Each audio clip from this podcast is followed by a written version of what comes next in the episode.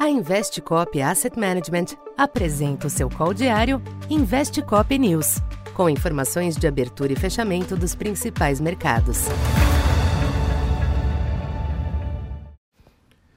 Boa tarde. Eu sou Silvio Campos Neto, economista da Tendências Consultoria, empresa parceira da Investcop. Hoje, dia 26 de dezembro, falando um pouco do comportamento dos mercados nesta segunda-feira. Em dia marcado pela ausência de sinal externo, com as principais praças ainda fechadas em virtude do Natal, os mercados locais corrigiram parte do bom humor registrado ao longo da semana passada, quando os ativos responderam com alívio ao desfecho da PEC da transição. Hoje, a nova piora de expectativas na pesquisa Focus e o artigo de André Lara Rezende no Valor contribuíram com os ajustes que afetaram a curva de juros, o câmbio e também a bolsa. No caso da Focus, as projeções de inflação subiram para 2023, 2024 e também 2025, sugerindo que os analistas seguem incorporando maior risco fiscal nas expectativas. Em outro fronte, o membro do governo de transição André Lara Rezende atacou em artigo a atual política de juros do Banco Central algo que traz apreensão diante do temor com pressões sobre a autoridade monetária. Embora ele não tenha cargo formal no governo, é certamente uma voz importante junto à equipe econômica.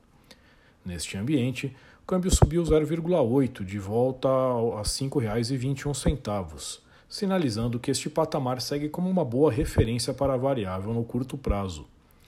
Os DIs também recompuseram parte dos prêmios perdidos na semana passada, em especial na parte média e longa da curva.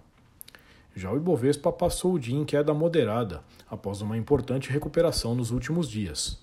No final da tarde, índice pouco abaixo dos 109 mil pontos, com um recuo ao redor de 0,7%.